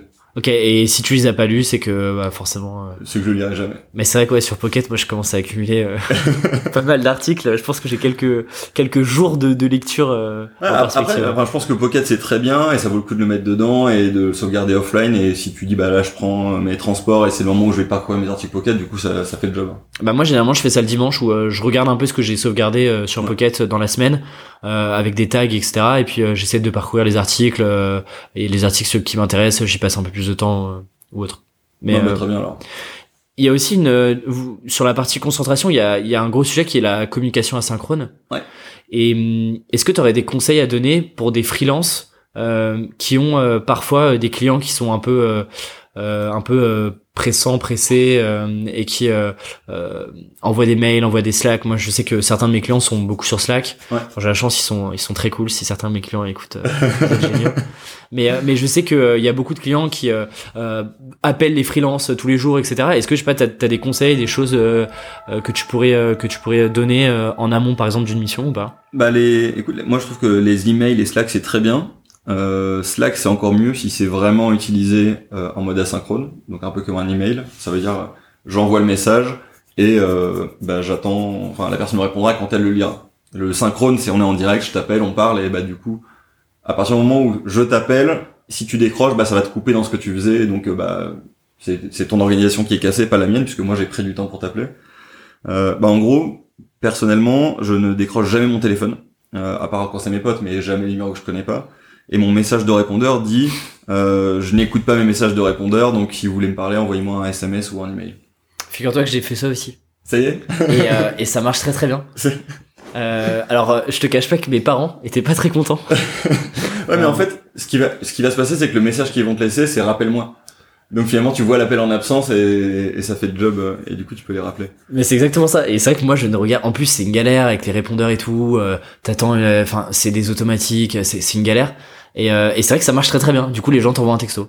Donc ça, c'est un, enfin, euh, ouais, je suis content que tu le fasses aussi et que tu te rendes compte que c'est bien. ça, ça me rassure. Donc, euh, ce que je conseillerais aux freelances, c'est euh, si leurs euh, leurs clients sont assez modernes et utilisent Slack, euh, c'est très bien. Après, leur faire comprendre que parler sur Slack, ça veut dire qu'ils laissez-moi du temps pour vous répondre et je vous répondrai. Et ça veut pas dire qu'il faut pas se voir ou pas se parler au téléphone, parce qu'il y a des moments où c'est beaucoup plus efficace de, de parler dans la vraie vie. Mais du coup, c'est quelque chose qu'on va programmer à l'avance, de dire bah demain à 14h, on se fait un call et pendant une demi-heure, euh, on parle de on parle de ça. Et donc là, on a prévu notre journée, on sait qu'on va pas se lancer dans une grande tâche à 14h moins 15 euh, parce qu'on sait qu'on va être interrompu. Donc euh, et privilégier l'email, moi je trouve ça bien. les gens peuvent attendre quelques heures en, vrai, c'est bien de dire à ses clients s'il y a une vraie urgence, euh, tu m'envoies un SMS et je t'appelle dès que je suis dispo. Euh, après, ce qui est urgent pour un client ne l'est jamais pour nous, mais euh, c'est de, après c'est de l'éducation. Mais c'est c'est c'est super intéressant ce que tu dis parce que c'est ce que Mourad aussi qui est passé dans le, dans le podcast a dit, c'est que euh, si c'est vraiment vraiment urgent, le client t'appellera quoi qu'il arrive. Ouais. Et même sur Slack, moi j'ai habitué mes clients à pas répondre de manière, même si c'est de l'instantané, ils sont ok avec le fait que quand ils me posent une question, euh, ils attendent pas forcément de réponse dans l'heure parce que bah l'arrêté c'est que c'est pas non plus euh, finalement ultra urgent et ça va pas euh, changer le cours de leur journée si je leur réponds en fin de journée par exemple. Donc en fait c'est toujours important, enfin c'est toujours urgent pour celui qui pose la question. Tu vois même là dans dans ma boîte, je sais pas si tu dois bosser sur un projet et t'as besoin de plusieurs informations que plusieurs personnes ont autour de toi et bah tu vas les pinguer en disant tiens il faut que tu me files ça il faut et si tout le monde te répond instantanément c'est génial parce que t'es ultra efficace et t'as pu remplir enfin faire tout ce que tu voulais grâce à tous ces gens mais ce que tu vois pas de l'autre côté c'est que chaque personne qui t'a répondu directement elle était interrompue dans son boulot et tu l'as dérangé et, euh, et j'avais ce mauvais réflexe au début euh, quand je bossais dans ma boîte j'avais besoin d'une information d'une estimation machin. J'envoyais sur Slack à un, un, de mes devs et s'il répondait pas dans les 5 secondes bah le voir. je dis ouais je lui disais en gueulant ou j'allais le voir et je tapais sur l'épaule. Parce que je voyais ça que de mon point de vue et de mon point de vue bah j'étais ultra efficace et en me répondant en moins de 5 secondes j'avançais. Et j'oubliais de me mettre à leur place et de me rendre compte que bah, les mecs sont en train de coder et je les coupe dans leur truc pour qu'ils me, pour qu'ils m'aident. Et du coup à l'échelle du groupe c'est beaucoup moins efficace de faire ça et vaut mieux lancer bah c'est les tâches passives les tâches asynchrones de dire aux gens euh, tiens j'ai besoin de ça tu le fais quand t'as le temps j'ai besoin de ça et tu fais tout au début et les gens te répondront quand ils veulent et après t'avances sur ton projet. Et du coup tout le monde y gagne. Non mais c'est c'est exactement ça et, et en freelance et encore plus quand t'es par exemple dans des collectifs de freelance où tu travailles à plusieurs sur un, beau, un gros projet c'est vraiment important aussi de se, se, mettre des cadres dès le départ et de se dire ok on, on se fait un call où on s'appelle euh, toutes les semaines euh, on, on, est ok avec le fait que si c'est vraiment très urgent on s'appelle euh, et puis on répond euh, de manière asynchrone et ça marche très très bien comme ça et puis une fois que tu as éduqué les gens à dire, euh, tu vois, de, de, dire, bah moi j'ai coupé mes notifications Slack, sauf si tu fais arrobase, mon prénom là ça va sortir, mais arrobase here et tous les autres je le verrai pas. Une fois qu'ils ont compris ça, en général ça marche mieux. Je sais que Bao il faisait ça quand il était chez Hotel Tonight, quand les gens le pinguaient sur Slack en disant ah euh, il faut que tu me répondes à ce truc là. Il copiait le message, il copiait le message, il envoyait un mail à la personne en le collant et en disant bah on échangera là-dedans maintenant et il lui envoyait. Et du coup ça passait vraiment en asynchrone par mail parce que les gens voyaient vraiment Slack comme un outil de chat instantané en oubliant que ça pouvait être. Euh, ah, je, je, connaissais pas la technique, pourquoi pas, ouais. complètement. Alors il avait besoin de le faire qu'une fois et les gens avaient compris et, la prochaine et du coup il lui demandait des choses par mail et euh, pour lui euh, Slack ça servait ou pour le fun, on partage des gifs et des conneries, ou pour les trucs vraiment urgents. Et si une boîte, en, gros, ce qui compte dans ton collectif de freelance ou dans ta boîte, c'est juste d'être aligné sur les moyens de communication. Si on mhm. dit mhm. Slack c'est euh, que pour déconner ou pour les trucs vraiment urgents et on respecte, et le reste c'est par email, c'est super. Si on dit Slack, c'est pour du chat asynchrone, mais quand je te demande un truc, je suis capable d'attendre, etc. C'est nickel. Faut juste être aligné avec tout le monde pour que, bah, que les gens communiquent mieux. Carrément, carrément, carrément d'accord avec ça. Une fois que tu t'es euh, mis dans ta bulle et que tu arrives à, à produire, il y a cette dernière partie qui est euh, comment est-ce que j'accélère, comment est-ce que potentiellement j'automatise des tâches, comment je peux aller plus vite sur ce que je fais. Et vous avez vous aviez découpé cette partie-là sur euh, un peu le, le, le modèle fast de mémoire. Ouais. Je crois que tu avais les fondations en gros. Ouais. Fundamentals. Ensuite, tu avais la partie automatisation. Ouais. Tu avais la partie euh, accélération, euh, speed. speed. exactement. Et le dernier qui est... Euh, c'est le 2080. C'est ça. en fait, on aurait dû voulu dire 80-20, mais ça marchait pas. ça marchait pas sur l'acronyme FAST. on l'a, on l'a, on l'a inversé. Bah c'est, euh, en gros, c'est déjà de penser à soi et de se rappeler que, tu vois, c'est pas être productif à tout prix. Euh, c'est, par exemple, prendre des vraies pauses. Euh, pas se dire je suis plus productif en mangeant mon sandwich devant mon écran et comme ça je bosse plus vite parce que c'est pas vrai on s'épuise et euh, quand on va aller manger qu'on faut prendre vraiment une heure ou vraiment deux heures en fonction de ce qu'il faut déconnecter du téléphone faire des vraies pauses comme ça dans sa journée tout comme surveiller un peu son alimentation et bien manger ou faire du sport c'est des choses qui font qu'on va mieux se sentir et finalement être plus efficace tu vois, faut pas culpabiliser euh, quand on se dit bah le soir euh, je me mets off et je lis un bouquin ou je fais du Netflix. Euh, bah, justement, c'est le moment où, enfin, faut avoir du temps pour soi, il faut déconnecter et genre se mettre dans des bonnes conditions. Mais alors là-dessus encore, brisons un second mythe ensemble sur et, et c'est un truc avec et généralement les gens le comprennent pas quand ils sont salariés. C'est pas une attaque, hein, mais c'est quand on est freelance par exemple, moi je bosse pas 8 heures par jour où je, je fais de la production, c'est-à-dire que euh, je retire toute la partie, euh, je traite mes mails, je gère mes projets, etc. Euh, et quand je dis ça en fait à des personnes qui sont potentiellement salariées, elles me disent mais euh, mais comment ça se fait? En fait, tu bosses pas du tout. moi, tu vois, j'arrive au boulot à 9h, je termine à 19h et moi enfin, je déplie les tâches, je suis ultra productif et, et moi enfin, j'ai l'impression que c'est pas possible d'être productif, vraiment productif au sens je crée des enfin je je tacle des grosses tâches pendant 8 heures par jour. Et puis même si tu pouvais, euh, tu, enfin, tu t'épuises et, euh, enfin, tu prends pas de plaisir, quoi. Donc, euh, bah déjà pour moi, faire du 9h, 19h, c'est le, tu vois, c'est la limite un peu max. Hein. Euh, comme je dis dans ma première boîte, où les gens finissaient à 20h, 21h, c'était cool. Enfin, va dans un pays anglo-saxon, euh, reste jusqu'à 18h30 et les mecs vont venir te voir, ils vont te dire. Euh, T'as super mal vu. Ouais. ouais, ils vont me dire t'as un problème d'organisation. Est-ce que tu veux que je t'aide, quoi? Et ce mindset en, en France, ça commence à venir. Euh, mais c'est pas c'est pas partout quoi. Enfin, J'en parle à mes potes en fonction des boîtes où ils sont. Euh, ils me disent bah non, des fois bah, à la fin de la journée, je suis sur Facebook et je reste un peu devant mon écran pour bah, pour partir. Et ça me rend fou quoi. Et c'est enfin c'est une des raisons pour lesquelles on écrit ce bouquin de passer le message de ce qui compte c'est euh, d'atteindre les objectifs que tu t'es fixé. C'est tout. C'est pas de c'est pas un nombre d'heures.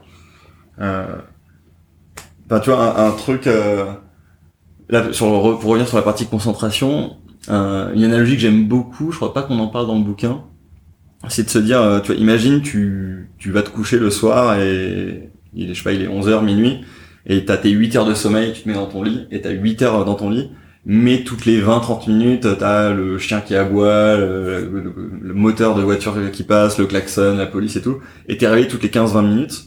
À la fin de la journée, enfin à la fin de la nuit plutôt, bah t'es éclaté, t'as pas bien dormi. Parce que ce qui compte, c'est pas combien d'heures j'ai passé dans mon lit. Ce qui compte, c'est combien d'heures j'ai passé en REM, en réveil paradoxal. Et si tu fais 3 heures euh, ou 4 heures de réveil paradoxal à fond, bah tu seras beaucoup plus en forme. Alors je dis pas que faire que ça, faut dormir un peu plus, hein. Mais que si t'as passé 8 heures dans ton lit, mais que t'as été interrompu toutes les 20 minutes. Et dans ta journée, c'est un peu pareil. Du coup, euh, rester de 8h à 19h en se laissant interrompre par ses mails, en faisant des bouts de trucs, et toutes les 10 minutes, on te tape sur l'épaule en open space, tu reçois un mail, t'as tes notifs de machin dans ton téléphone, bah t'as pas produit grand chose si t'es en mode focus, t'as ton casque anti-bruit, euh, t'as dit aux gens euh, ne, sur Slack je vais pas répondre tout de suite, t'as coupé tes mails et tu bourrines, bah tu peux finir à 16h en ayant produit autant que si t'étais resté jusqu'à 20h. Et en fait, euh, je crois que c'est l'effet Parkinson. Euh, ouais. Ton temps, c'est un peu comme une table de salon. tu vois, genre cette table là qui est, où il y a le micro ou celle qui est derrière, quelle que soit sa taille, tu vas, elle va être remplie. Genre si t'es une petite table, tu vas mettre tes clés, ta tasse. Si elle est plus grande, elle va être remplie. Et ta journée, c'est un peu pareil.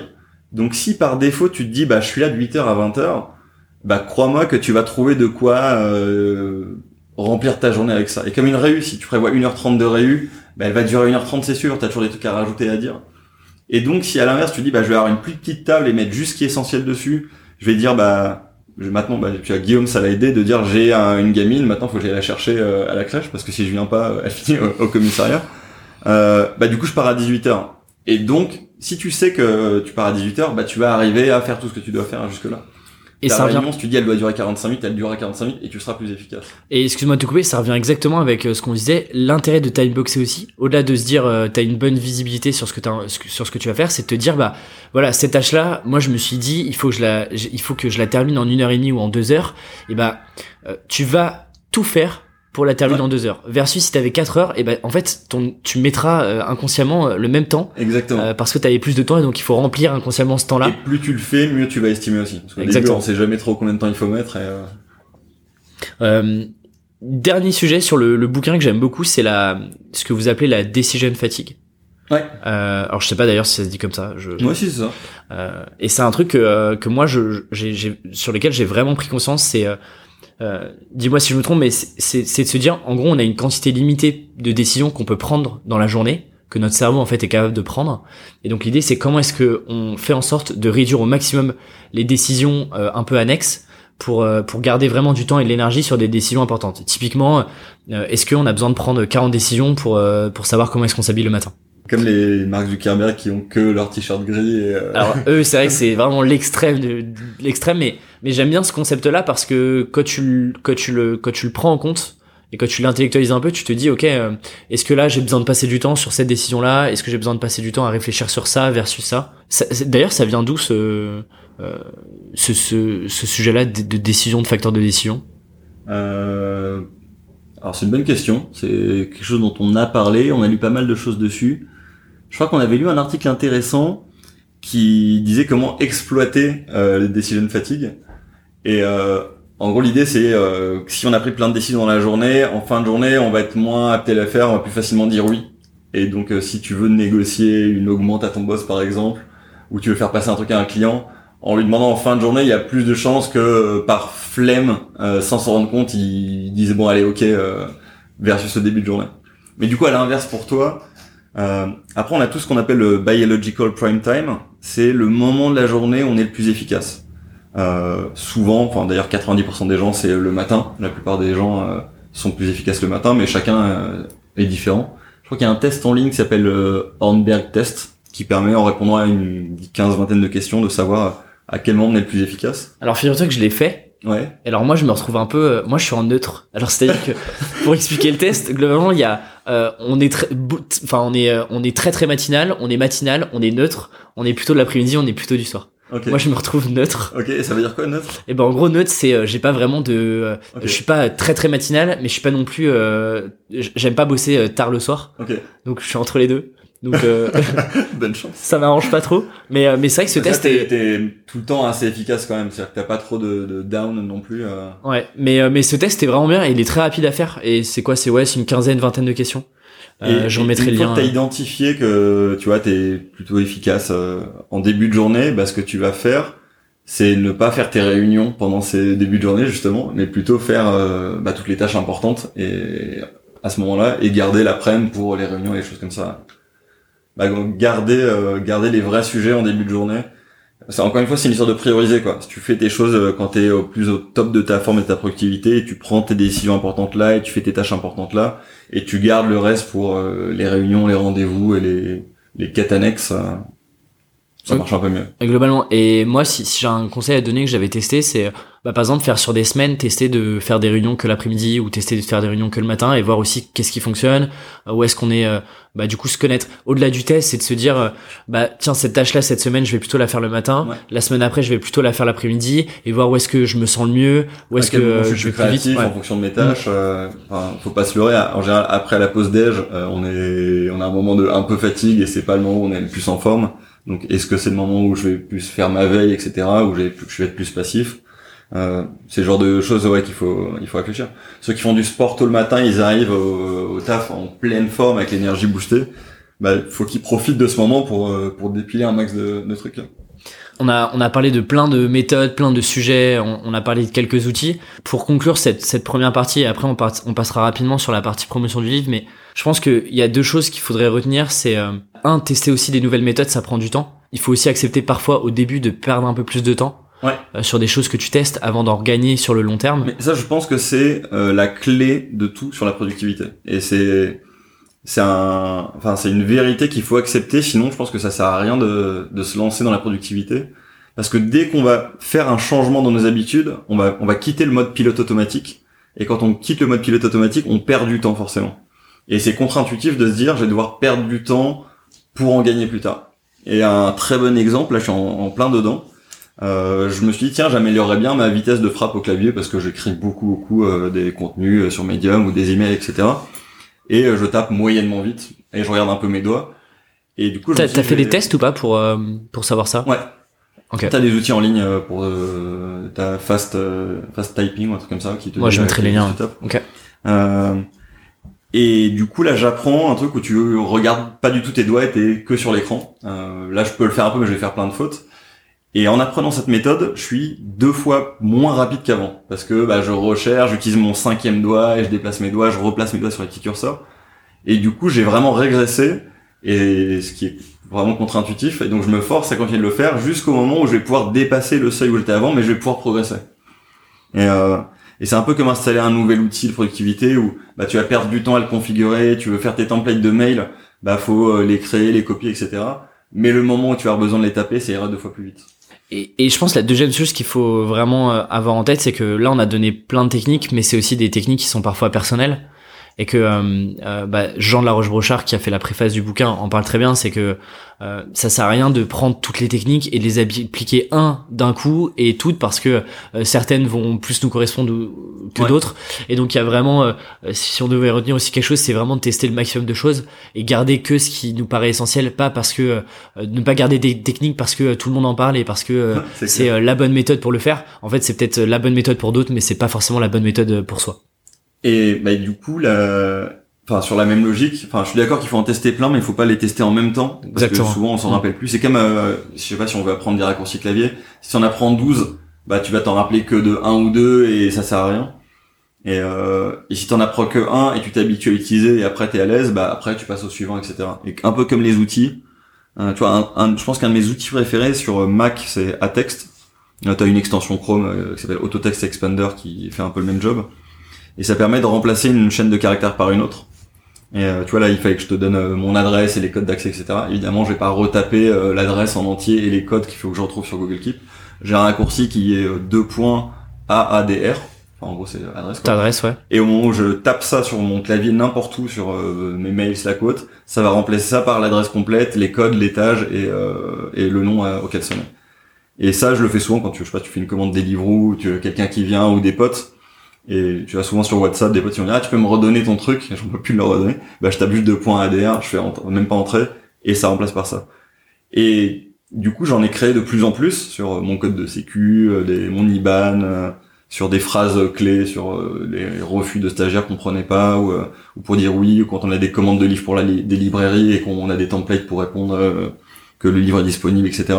Bah j'ai passé du temps à les faire, mais si j'avais fait tous d'un coup, je me rappellerais jamais duquel est lequel, j'aurais pas l'habitude. Et j'ai fait un par un, et au bout d'une semaine quand je suis à l'aise, j'en rajoute un autre.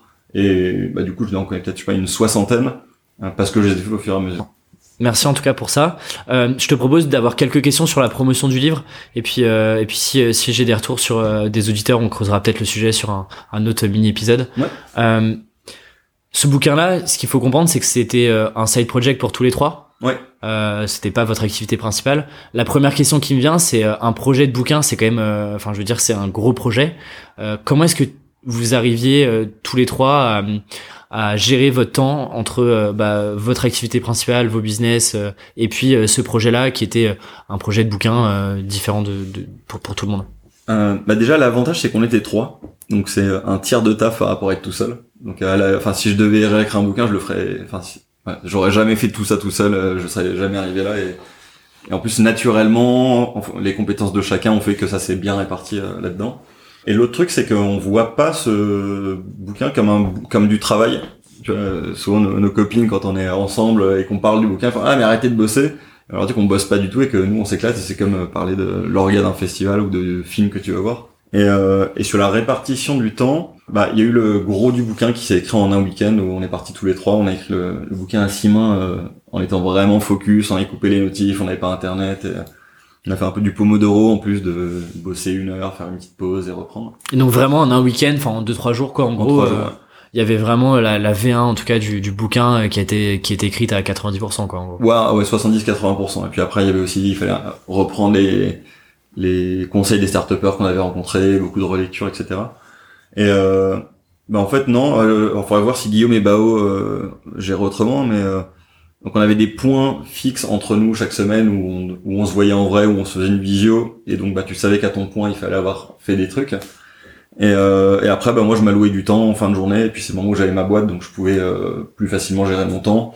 Et j'avais pas de souci de m'occuper de mon bouquin pendant que j'étais au boulot, parce que bah, les gens le savaient, il y avait pas de problème.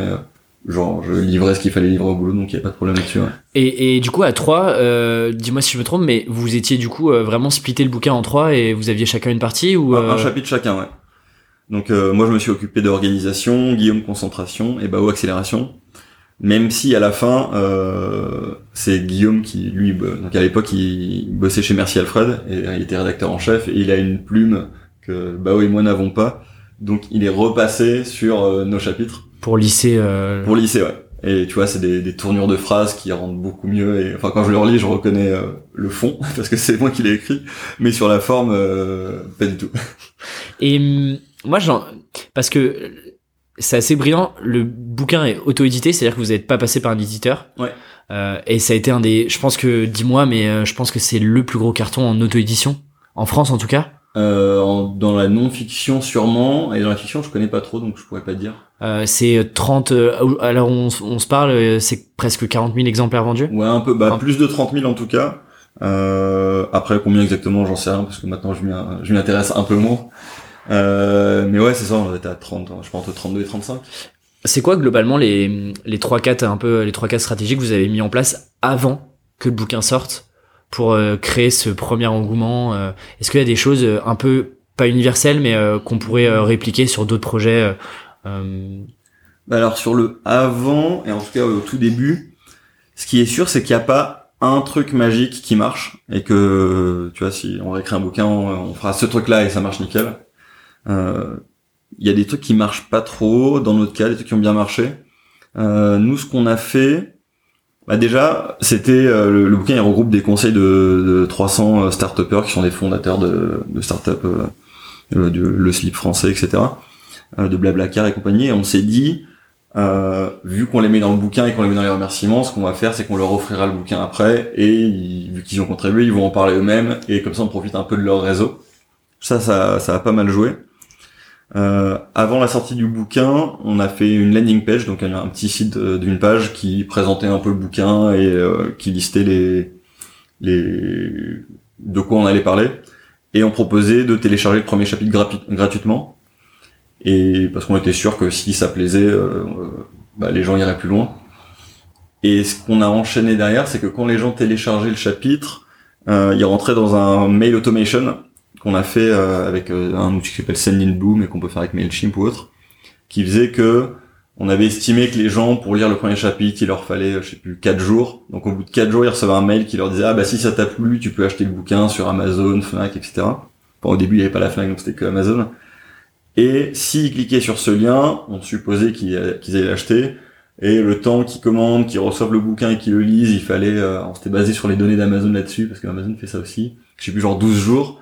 Et au bout de 12 jours, on renvoyait un mail pour dire, ah bah si t'as kiffé le bouquin, mets-nous un avis sur Amazon, ça nous aide beaucoup. Et du coup, automatiquement, ça crée un peu un cercle vertueux de gens qui euh, récupéraient le bouquin, l'achetaient, mettaient, un commentaire. Sachant que plus t'as de commentaires positifs sur Amazon, mieux c'est. Euh, donc un truc à faire assez vite. Donc ça, ça va pas être avant le bouquin, mais ça va être dès le début. Ou en amont, c'est peut-être d'avoir sa communauté, d'en parler à des gens et qui, savoir qu'ils vont être là pour nous aider au lancement. Parce que toi, excuse-moi de te couper, il y avait euh, euh, via cette landing et ces premiers, enfin ce premier chapitre que vous avez euh, que vous avez euh, donné gratuitement globalement. Rien qu'avec ça, déjà, vous récupérez. c'est quoi le l'ordre de grandeur? Vous récupérez combien de mails et vous avez une base potentiellement de sur laquelle vous pouvez promouvoir le bouquin de Bah. manière directe de combien à peu près? Aujourd'hui, on doit avoir euh, un peu plus de, je sais pas, 5-6 000 mails.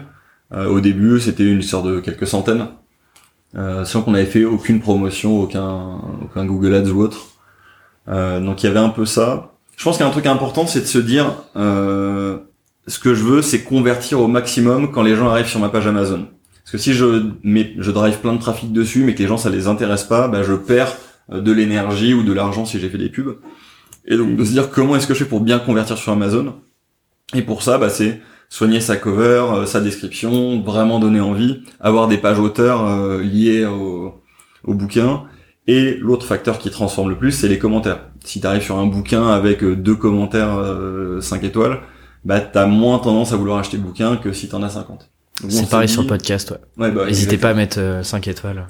En vrai, c'est ça a des détails, mais c'est, enfin, ça joue énormément. Donc euh, sur le podcast, plus tu auras de 5 étoiles et plus les gens vont venir en disant ah bah on me prouve que c'est que c'est bon. Et donc là-dessus, bah, on a demandé à nos proches euh, que enfin commander le livre euh, dès qu'il sort avant qu'on en parle officiellement. Donc on avait même baissé le prix pour euh, les inciter à le faire. Une fois que vous l'avez reçu, attendez vraiment que les gens ont reçu le bouquin et qu'ils attendent de trois jours avant de mettre un commentaire. C'est typiquement le truc où Amazon peut repérer que c'est des faux avis parce que les gens ont acheté et commenté le lendemain. Euh, donc on perd, un peu ce, commentaire. Donc de leur demander d'aller sur Amazon, de commander le bouquin, d'attendre un peu et de mettre un commentaire honnête idéalement. Et euh, je pense qu'à partir du moment où tu as 10 commentaires 5 étoiles, tu vas beaucoup plus transformer euh, dessus. Et tu peux, du coup, euh, ce que vous aviez fait, c'est que vous aviez fait un- une sorte de pré-lancement avec euh, Cercle Proche où, euh, en fait, le prix était plus bas. Officiellement, il n'était pas sorti aux yeux du grand Ouais. public, mais il était potentiellement disponible, tout le monde pouvait l'acheter.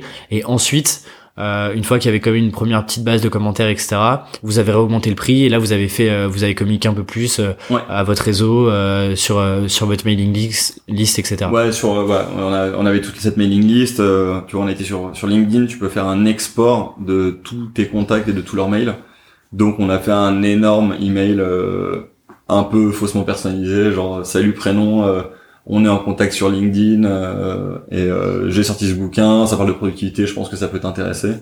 Et du coup, on, a envoyé là-dessus. On a on a un peu scrappé des mails aussi euh, avec des outils pour euh, choper tous les mails de DRH parce que c'est des gens qui sont intéressés par ces sujets-là ou de gens qui avaient le mot productivité dans leur euh, dans leur profil et on scrapait ces mails on faisait salut prénom j'ai vu que tu t'intéressais à la productivité du coup euh, euh, on a sorti ce bouquin t'as le premier chapitre gratuit ici si ça t'intéresse et ça ça a pas mal marché on a essayé de faire du Facebook Ads ça a pas marché je crois que le ROI est pas bon euh, sur les bouquins non fiction c'est assez dur on a essayé deux fois et ça a pas pris donc euh, D'accord. ne vous lancez pas trop là-dedans Même sur du retargeting, euh, sur des gens qui étaient passés sur votre landing. euh. Bah même sur le retargeting, ouais. Ouais, on a été même les mails qu'on avait et tout, euh, les audiences ciblées, les trucs comme ça. Ça a pas trop marché. Euh, sans qu'on se débrouille un peu là-dessus, mais il y a peut-être des gens meilleurs que nous, donc euh, on- si des gens euh, veulent nous challenger, et nous prouver que ça peut marcher, on est super chaud. Et, euh, et sur cette partie euh, où en fait vous avez quand même pas mal utilisé le, le mail en fait euh, pour pour aller chercher euh, en tout cas des premiers lecteurs et, et agrandir ça, euh, vous avez eu quand même des retours négatifs parce que euh, vous alliez parfois scraper un peu de la donnée, euh, chercher des mails un peu à droite à gauche. Il y a- T'as eu un petit retour, euh, un peu un retour de flamme de ça ou pas, pas finalement pas trop Bah on a reçu euh, quelques mais enfin voilà quelques mecs qui te répondent en disant euh, que c'était du spam ou veuillez me dégager de votre truc sinon je vous dénonce machin. C'est pas beaucoup et tu les vires de tes tu les blacklists de tes newsletters enfin de tes mails et en vrai euh, non il s'est rien passé de négatif là-dessus enfin ça valait vraiment le coup de le faire quoi. Et aujourd'hui, là, ça fait presque deux ans que le bouquin est sorti, en tout cas la première version. Vous continuez à faire des actions marketing ou pas? Parce qu'on en parlait juste avant d'enregistrer le podcast. La courbe est, euh, la courbe est, enfin, continue en fait, elle est assez flat euh, en termes de vente. ouais. Euh, En fait, on fait aucune action marketing, mais bah tu vois là, je parle avec toi sur euh, ce podcast et tes auditeurs s'ils connaissaient pas, ils vont potentiellement y aller. J'ai été sur euh, Generation Do It Yourself qui est encore très écouté et des gens qui découvrent ce podcast vont aller écouter les anciens épisodes, donc euh, ça va venir. Euh, Guillaume a fait une interview pour Le Figaro il y a pas très longtemps. Euh, Bao fait vient de sortir un, un- une, euh, des interviews en ligne sur Audible où il interviewe des French start et euh, c'est sponsorisé par le bouquin La 25e. En gros, il y a plein d'actions qu'on fait pas vraiment, mais qui font que ça, que le livre continue d'exister. qui servent et qui nourrissent en fait Ouais. euh, la promotion du bouquin indirectement. Ouais. Ouais, c'est ça. Ok, super cool. Euh, je te propose de passer aux dernières questions que je, pose habituellement euh, au podcast. Ok. Euh, c'est quoi pour toi la représentation de la réussite? Euh, pour moi, alors, disons que ma vision de la réussite pour les gens, en tout cas, euh, c'est, en gros, c'est d'arriver à atteindre ce qu'on a envie d'atteindre. C'est-à-dire connaître ses objectifs et se dire, bah moi, ce qui compte pour moi, c'est d'avoir fait ça. Euh, c'est d'avoir réussi ma boîte, c'est d'avoir fondé une famille, c'est d'avoir pu écrire un bouquin, c'est de pouvoir vivre à l'étranger. Et quand on, on a défini son objectif, le moment où on l'a atteint, c'est la réussite. Ok. Donc, euh, si ce qui compte pour toi, c'est euh, c'est avoir du temps libre et, euh, et pouvoir bosser que 4 jours par semaine, euh, et que pour ton pote c'est de gagner euh, 80 000 euros par an, bah il y en a un qui va réussir et pas l'autre euh, en fonction de ses objectifs. Et aux yeux de ton pote, t'as réussi, tu gagnes 80 000 balles par an, mais pour toi tu t'en fous parce que ce qui compte c'est de pouvoir bosser que Mhm, 4 jours, alors mhm. qu'on bosse 5, donc t'as pas t'as pas réussi. Euh, donc je pense que c'est ça la bonne définition de la réussite. Et du coup dans mon cas euh, bah ça serait de d'avoir euh, enfin en gros ça serait que mon boulot soit enfin c'est le cas hein, mais c'est que le boulot j'appelle ça du boulot parce que ça reste un métier où je suis payé mais c'est pas un c'est pas un effort. Alors je suis content d'y aller. Et comme le bouquin euh, je le considère pas qu'un boulot. Enfin que le sujet euh, tu sais euh, work life balance etc euh, moi je trouve qu'il s'applique pas vraiment parce que euh, j'en ai pas j'ai pas du boulot ou du loisir tout est un peu mélangé quoi et et je pense que c'est ça qui compte pour moi de me dire euh, voilà j'ai pas l'impression de bosser Et là, tu vois, je rebosse, je rebosse pour quelqu'un, mais sur euh, un truc qui a du sens. Sur back market, on redonne une seconde vie aux objets tech, on contribue à, à réduire l'empreinte carbone. Et du Mhm. coup, chaque fois que je fais des trucs dans mon boulot, je me dis, bah, j'arrive à faire ça et ça aide la planète et donc je suis content. Et du coup, là-dessus, je considère euh, réussite, quoi. Et tu vois, je vais me refixer des objectifs différents sur le bouquin, de dire, bah, maintenant, on veut que d'ici fin d'année prochaine, on ait atteint euh, 100 000 exemplaires vendus. Et quand j'aurai atteint, j'aurai réussi ça, mais c'est un ensemble de, de, de petites réussites, quoi. Et c'est, je te rejoins vachement là-dessus sur le boulot et euh, quelqu'un euh, dont je parle beaucoup dans le podcast et que je suis beaucoup qui s'appelle Paul, Paul Jarvis. Mm. Bah ce matin même euh, dans sa newsletter il parlait de euh, euh, est-ce que euh, euh, on doit forcément euh, prendre du plaisir dans son boulot? Et lui qui a un boulot quand même assez cool où euh, où euh, bah en fait tu vois il vend de l'information il aide des freelances euh, des entrepreneurs à monter des projets. Et en fait j'étais assez surpris de de, de le lire et, et il se disait voilà je prends pas euh, nécessairement du plaisir dans ce que je fais en fait euh, mais euh, je le fais parce que euh, bah, je sais que ça contribue à, à atteindre mes objectifs où j'ai envie d'aider les gens euh, mais euh, c'est pas non plus c'est très dur d'écrire c'est très dur de créer de la formation c'est c'est pas super fun de, de faire du service client mais je le fais aussi pour acheter du temps pour faire d'autres projets euh, et donc tu vois ça contrebalance un peu ce effectivement est-ce que le boulot doit forcément être quelque chose de où on est super content d'y aller euh, Mais c'est pour ça ce qui compte, c'est c'est exactement ce qu'il dit. C'est euh, ce qui compte, c'est l'outcome, c'est ce que tu génères à la fin, c'est le résultat, et c'est ça qui doit compter. Si tu vas fabriquer ta, tu veux fabriquer ta maison parce que ça te fait kiffer, c'est sûr, c'est pas le moment où tu vas soulever des briques et les poser que tu vas prendre du plaisir, ou, peut-être. Ce qui compte, c'est que tu bosses dans, tu vois, c'est pour ça que la vision dans une boîte c'est important. C'est le pourquoi, c'est le why de ce que tu fais. Et quand tu bosses dans un, et le why te plaît, tu te dis bah il y a un sens et c'est ça que je veux atteindre c'est pas grave si pour y arriver les tâches que tu fais peuvent être un peu chiantes ou répétitives ou tu vas passer du temps. Quand je bossais dans ma boîte, bah oui, rédiger une propale c'était chiant et je prenais pas du plaisir, mais je le faisais pour euh, bah, me dire j'ai ma boîte et j'ai des employés heureux, mes clients sont contents et du coup bah j'étais heureux dans mon boulot même si il y avait des choses chiantes au milieu. Non, mais je te, je te rejoins complètement là-dessus. Est-ce que t'as, euh, il y a un blog euh, que tu que tu lis ou une newsletter par exemple? Que tu que tu lis vraiment régulièrement, religieusement, euh, que t'aimes beaucoup Hmm, plus maintenant. Euh, je, je lis beaucoup beaucoup moins de newsletters. En gros, j'essaie un peu de me déconnecter. Tu vois, j'ai désinstallé euh, Instagram il y a genre 2-3 ans. J'ai un compte, mais j'y vais pas, une fois tous les trois mois. Du coup, j'ai plein de trucs à regarder. Euh, Facebook, j'ai désinstallé l'appli. Euh, Medium, vois, maintenant il y a un truc payant avec Medium, donc j'y vais encore moins souvent. Et euh, j'ai plus un blog euh, que je suis comme ça, non. Et euh, je compte en avoir de moins en moins. Tu vas passer plus de temps sur des bouquins que sur des que, que sur des trucs comme ça quoi. Après euh, on va me partager des articles où, on- où je fais ma veille et du coup c'est des trucs un peu plus pro. Euh, mais Bah- j'ai plus mon blog préféré. Et d'ailleurs, un bouquin, euh, je sais pas, le, le bouquin que tu, tu, tu recommandes le plus ou que t'offres le plus en Alors- dehors de la Alors 25e celui que heure j'offre le plus ça sera le mien parce que du coup j'en ai plein. bah écoute là je suis en train de j'ai fini Silo euh, qui est un bouquin de SF super cool. C'est de Hugh Howey. C'est dans le futur, il y a un gaz toxique et tout le monde est mort et sauf des gens qui vivent dans un énorme silo profond et euh, et si tu sors bah tu meurs. C'est marrant, j'ai eu pas mal de recos SF bizarrement dans, dans les invités. euh, on est, très SF tous, donc euh, tant mieux, c'est cool. Et là, celui qui me plaît le plus, euh, ça s'appelle La Horde du Contrevent. Ah oui, de Damasio. Ouais, ouais. Et j'en suis qu'à la moitié, donc euh, si tu l'as lu, ne m'en dis pas plus. Mais je me régale sur ce bouquin. Euh, je le trouve vraiment, vraiment cool. Où t'as plein de petits détails où ça démarre à la page, je sais plus, 650 et ça finit à zéro. C'est des trucs à l'envers. Et t'as un marque-page avec euh, les symboles et le nom des persos. Et du coup, chaque paragraphe est narré par un perso. Donc le, son point, c'est son point de vue quand il dit je. Et euh, enfin, je trouve l'histoire super et l'écriture. Et ça fait longtemps que j'avais pas lu un bouquin où j'ai pris autant de plaisir. Non, la conception est, est, est super intéressante. Alors par contre, c'est un bouquin poil prise de tête où euh, euh, je pense qu'il faut quand même passer du temps et être vraiment concentré quand Ah tu ouais. lis ce bouquin. Ah ouais. C'est pas forcément un, un bouquin de gare entre guillemets. Ah où, non, euh, c'est pas léger lire, à euh, lire comme ça. Ouais. Euh, ok, cool. Et t'as un livre plutôt un peu business euh, que tu pourrais, par exemple, pour des personnes qui ont euh, déjà lu la 25e heure et qui ont envie d'explorer d'autres sujets ou, ou des inspirations qui vous ont aidé à écrire le bouquin? Euh, bah dans les inspirations, il y a la semaine de 4 heures qui se fait un peu vieux, mais de Tim Ferriss qui est vraiment chouette. Mais euh, sinon, il y a le From Zero to One. euh, De Thiel. De, ouais, Mm. de Peter Thiel qui, je pense, est vraiment chouette euh, pour se lancer. Et en et un autre bouquin que si peut-être un des bouquins que j'ai le plus offert et le plus recommandé, euh, c'est Reinventing Organization de Frédéric Laloux. euh, qui parle vraiment de de- d'autogestion et d'auto-organisation, de d'organisation horizontale, euh, qui te donne des exemples d'entreprises qui marchent complètement horizontalement sans avoir un chef par-dessus qui donne des ordres, etc. Et moi, je crois vraiment en ça. En... Enfin, je crois pas vraiment à la hiérarchie.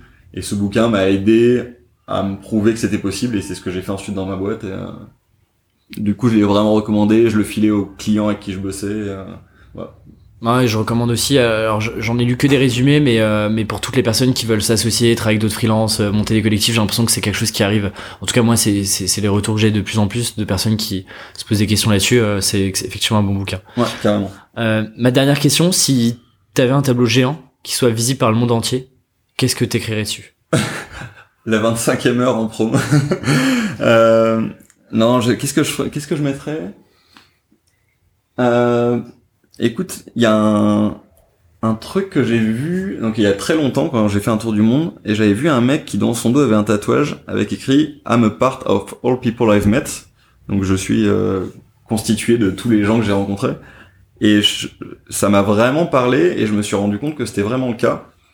Que en fait la personne que j'étais aujourd'hui c'était lié à toutes les rencontres que j'ai fait euh, que j'ai faites tous les gens que j'ai rencontrés euh, autant mes parents que mes potes que des profs que des collègues etc et, je, pense que j'ai créé ce truc là pour que les gens réalisent que plus tu rencontres de gens et du coup plus tu t'enrichis plus tu deviens une personne riche euh, pas au sens argent et les meilleures rencontres que j'ai faites c'était en voyageant parce que quand tu voyages tu rencontres des gens très différents et du Bah, en gros, j'inciterais les gens à voyager, à sortir de leur euh, train-train, de se rendre compte qu'on peut aller à l'autre bout du monde.